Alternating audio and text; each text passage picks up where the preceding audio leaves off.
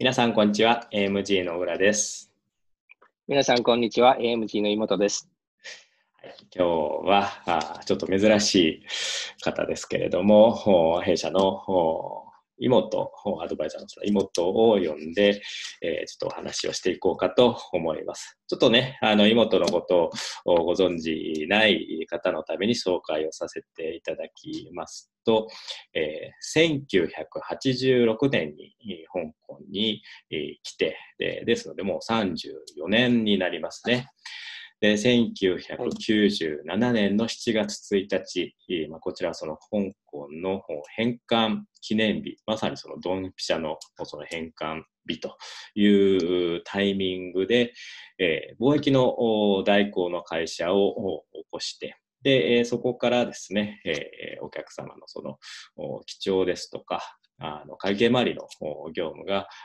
発生してきて、まあ、現在その会計事務所ということで、その HS プランニングという会社を経営していると。で、一方でそのファイナンシャルアドバイザーでもありますので、ファイナンシャルアドバイザー兼、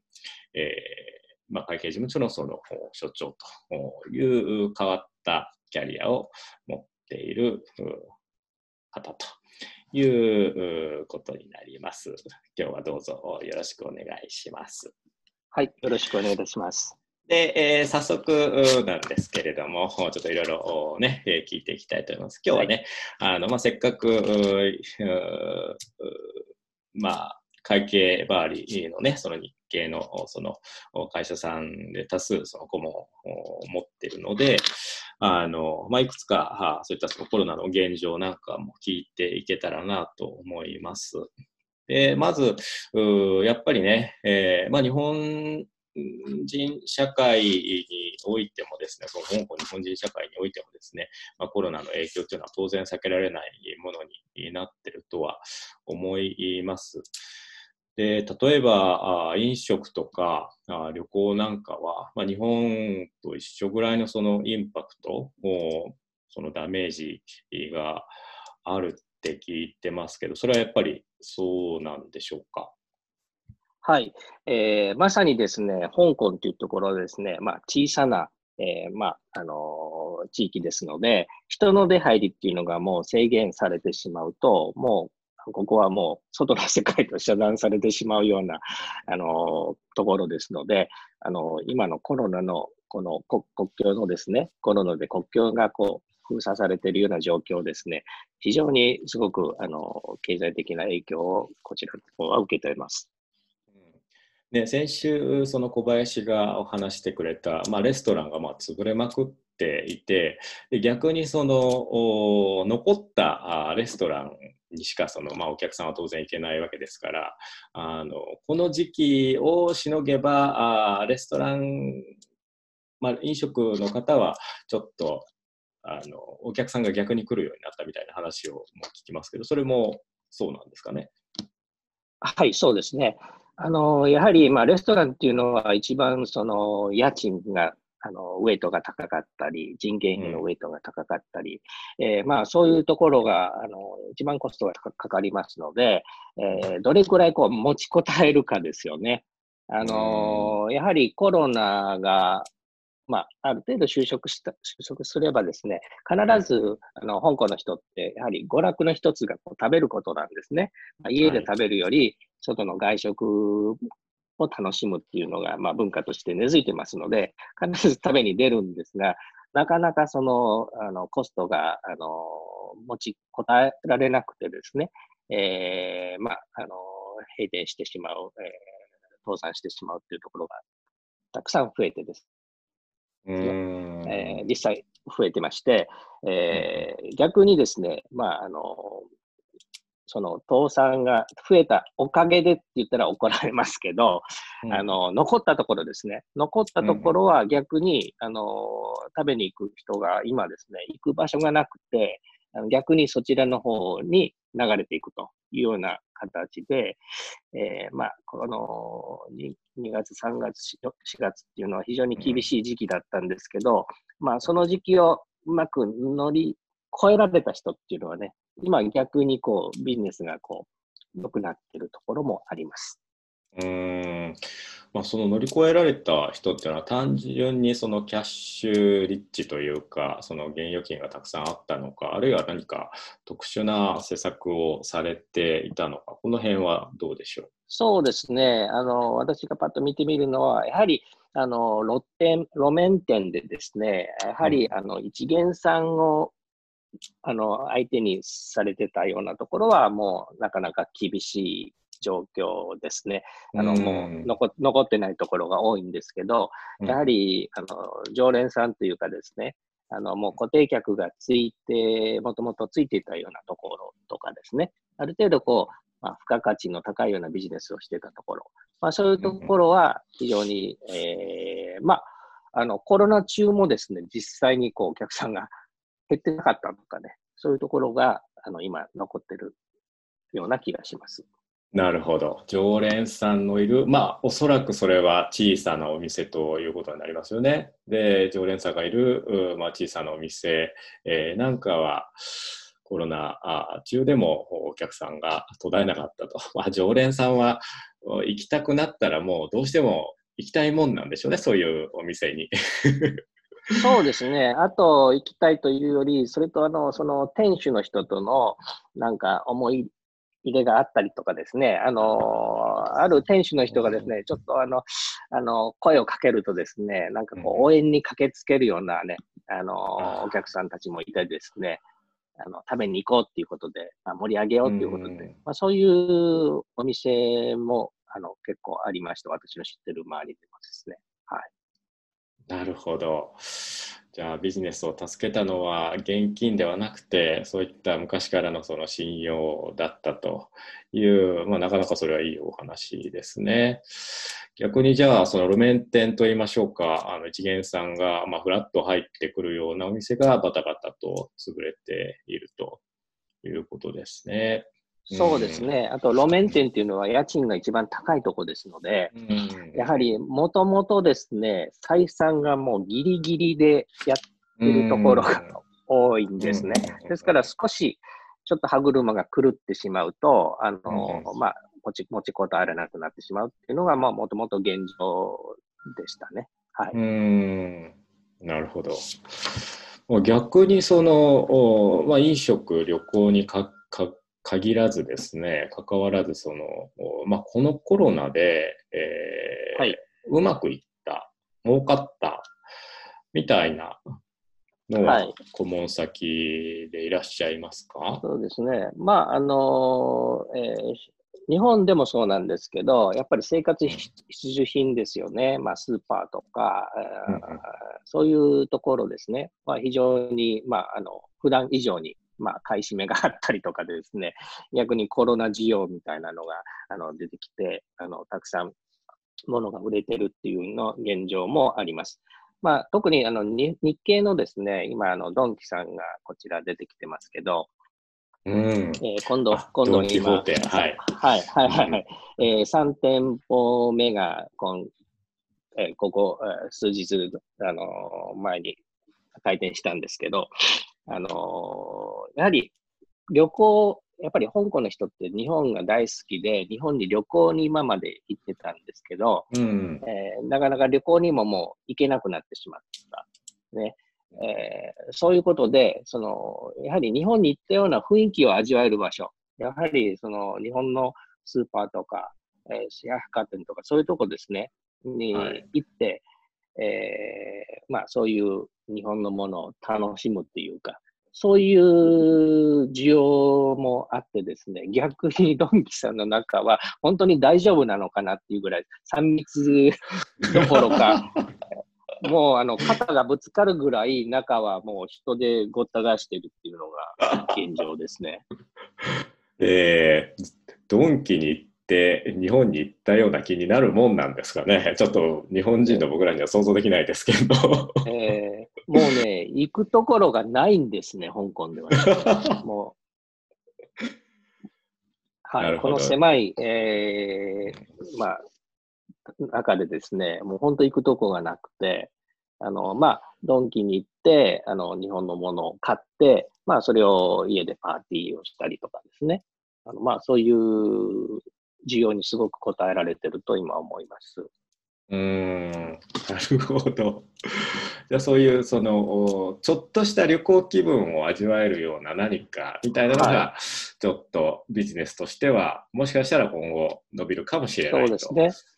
まあ、弊社のお客様でも、そのドンキのね、中に、あの、フードコートを出されたお客さんがいるんですけど、はい、まあ、あの、コロナの影響ですごく最初は心配されてたんですけど、えー、あの、蓋開けてみるとですね、もう売り上げがですね、えー、もうなんか、普通の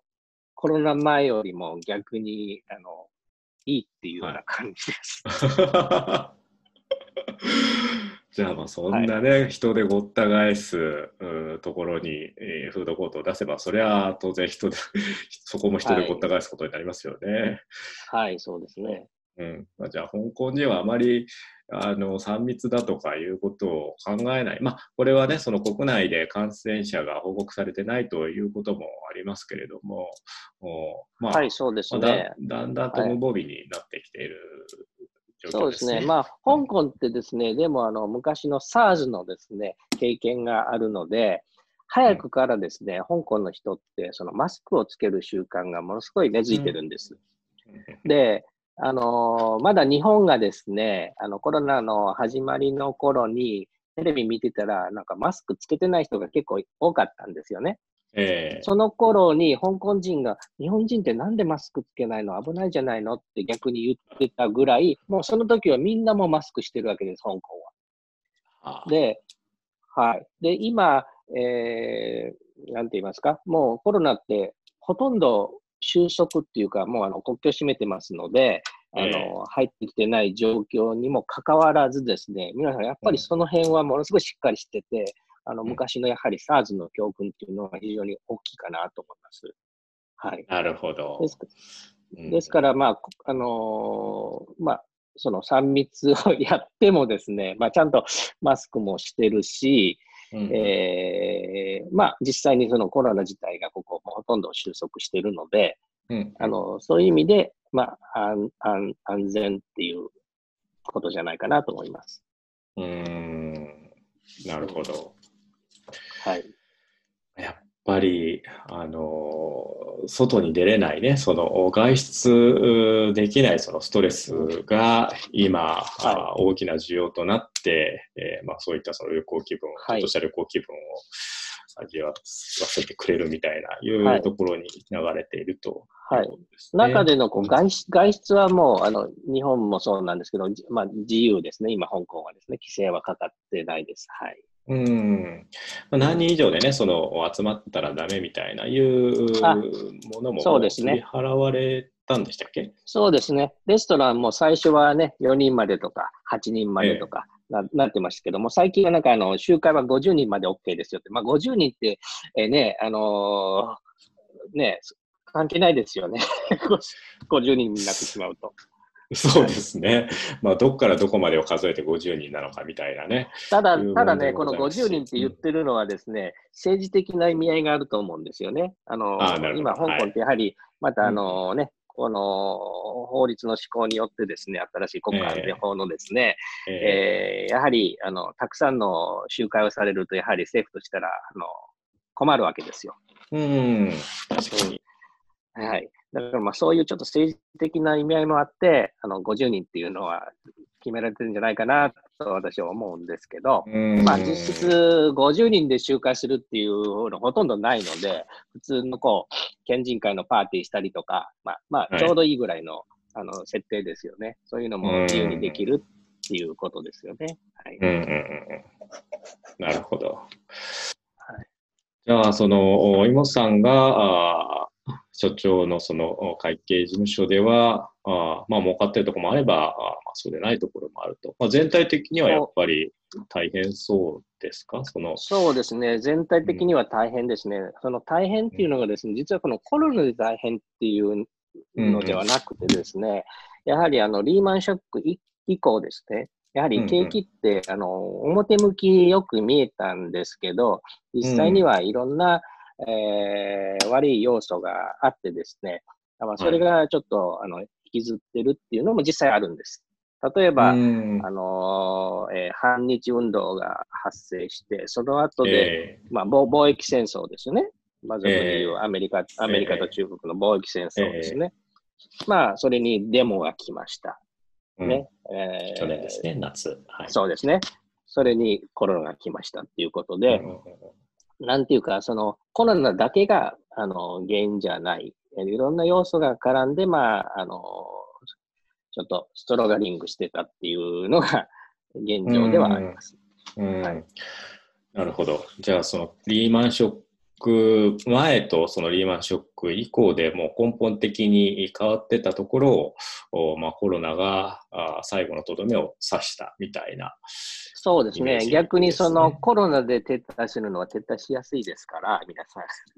あの言いあ訳としそういうもんてですね。あなるほど。えうんうんまあ、撤退時期を見てた人がもうこれで撤退っていうことを決めたといううんのもあります、あると思いますね。はい。うんうんうんうんなるほど。じゃあ、日系企業さんはどんどん撤退していくばっかりですね。それとも、うーん逆逆にそうは思いたくないんですけど、はい。事実としては、あ順減といいましょうか、その入ってくる人、会社様、会社を、そうですからその出ていね。く会社を引けばマイナスってことですかね。そうですね。あの、出ていくのはいいんですけど、今度、いかにこう、新規の人をあの取り込んでいくかっていうことなんですが、あの、なかなかですね、その辺が、まあ、政府の政策としては、特に、えー規制は何もしてないんですけど、あの、まあ、OECD 主導でですね、うんえー世界的にですね、マネーロンダリングを取り締まりましょう。ね。えーはいテロの資金を監視しましょうという、そういうちょっとはい世界的な動きがありますよね。はい、あ。のあそういうな、うんはい、中で、はい銀行がですね、やはりあの口座開設をすごくためらってるんです。うーん。新規、口座が開けない以上は商売できないですもんね。そうなんですよ。会社作るの簡単なんです。すぐできるんです。ですけど、うん会社はできたけど、銀行口座ができないっていうようなね、あの状況が今続いててですね、はい。えーまあ、会社作っても口座がなければ、実質もうビジネスってできないですから、確かに。あの、はい。そういうのがちょっと今、障害になってきてますね。うーん。それは逆にそのどういう条件だったらあ口座ができるのかみたいな、はいいうことあるんでしょうか？そうですね。やはりその、まあ、もともとこのテロの資金ではない、えーマネーロンダリングはしてないっていうことが、まあ、本当は、あのー あれなんですけど、それはあくまでその言い訳というか、そうなんですまあこの低金利な世界の中で、その銀行業務、預金ですとか融資ですとかがもう儲からなくなってきてるから、口座は、あー銀行はもう預金は必要ないわけですよね。その言い訳として、そのテロとか。そうです。銀行がそういうことを言い訳にして、便乗、もうちょっといい悪い言い方すれば、そういうテロとかに便乗してお客さんを選んでるっていう状況ですね。有料顧客だけ欲しいっていうことで、ちょっとベンチャー的な、えー企業ですね。で、うん入ってくるような企業は、ちょっとなかなかあの難しい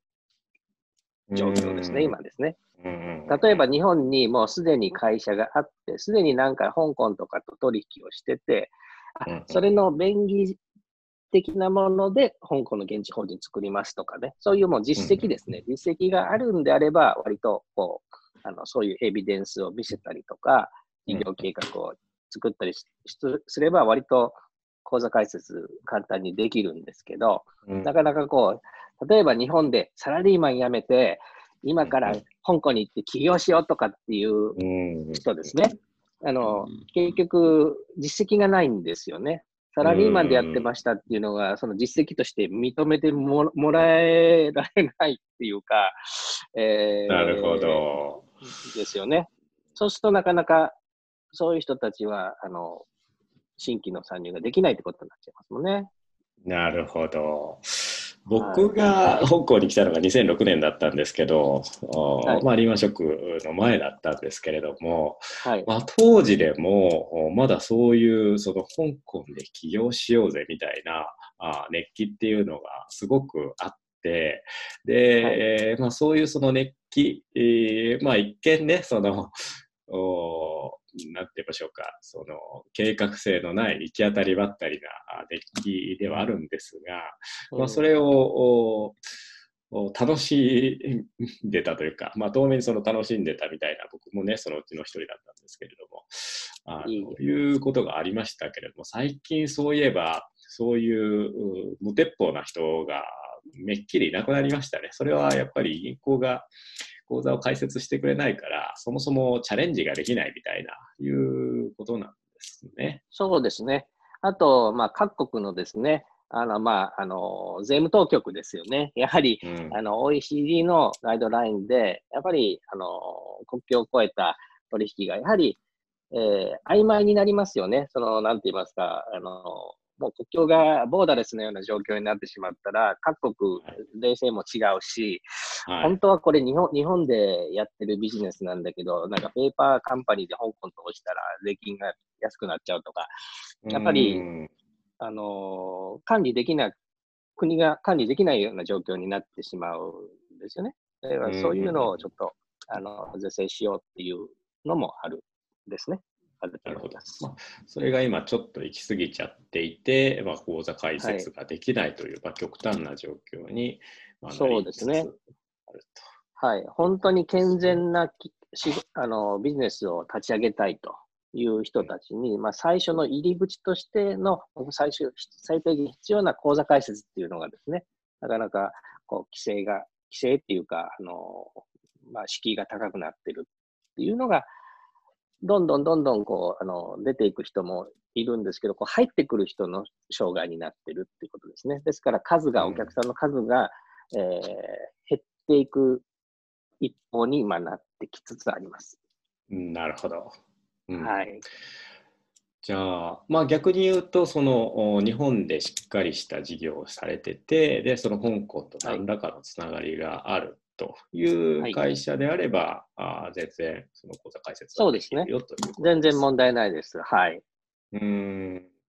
一旦はその日本で事業を作らなきゃいけないというところがまずその ハードルに なるのかな。そうですね。その、なんて言うんでしょう。あの、まあ、無鉄砲な人が減るので、まあ、それだけ、えー、まあ、事故っちゃう人が減るという意味では、うん、もしかしたらいいのかもしれませんね。なんか、香港で、まあ、そうですね。はい。まあ、でも、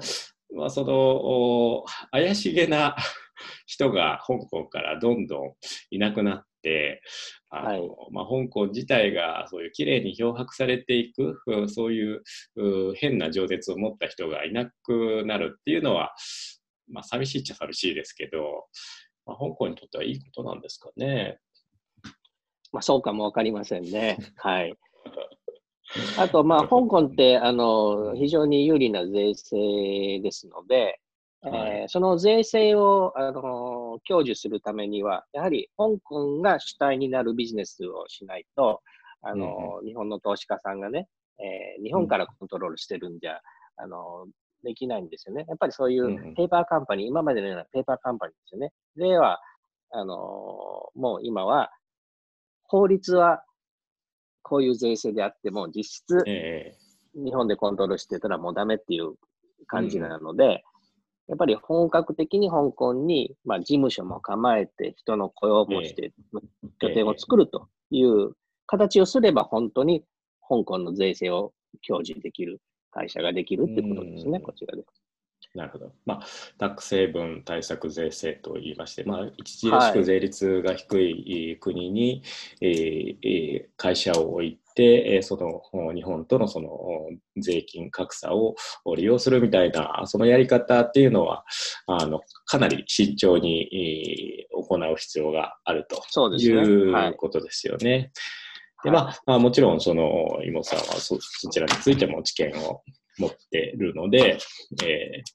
まあ、これを聞いていらっしゃる方で、その香港で、まあ、日本で事業されていて、えー、香港でも一旗あげたいという方は、ぜひ相談いただきたいなと思います。はい。じゃあ今日は、はい、えー、前半は、あまあ、香港の日系企業といいましょうか、まあ、コロナ禍でのうまくいってるところ、まあ、うまくいってないところ、まあ、予想通りといえば予想通りなんですけれども、まあ、香港も一緒だということ。で、えー、講談はですね、そのこれからその香港に入ってき、えー、て、まあ、商売をされる方があ気をつけることといいましょうか、はい、いうことの話を聞きました。はい、でまたね、あのー、ちょくちょくお話を聞いていきたいと思うので、はい、えー、皆様楽しみにしておいてくださいと。じゃあ今日はこれで失礼いたします。はい、ありがとうございました。ありがとうございました。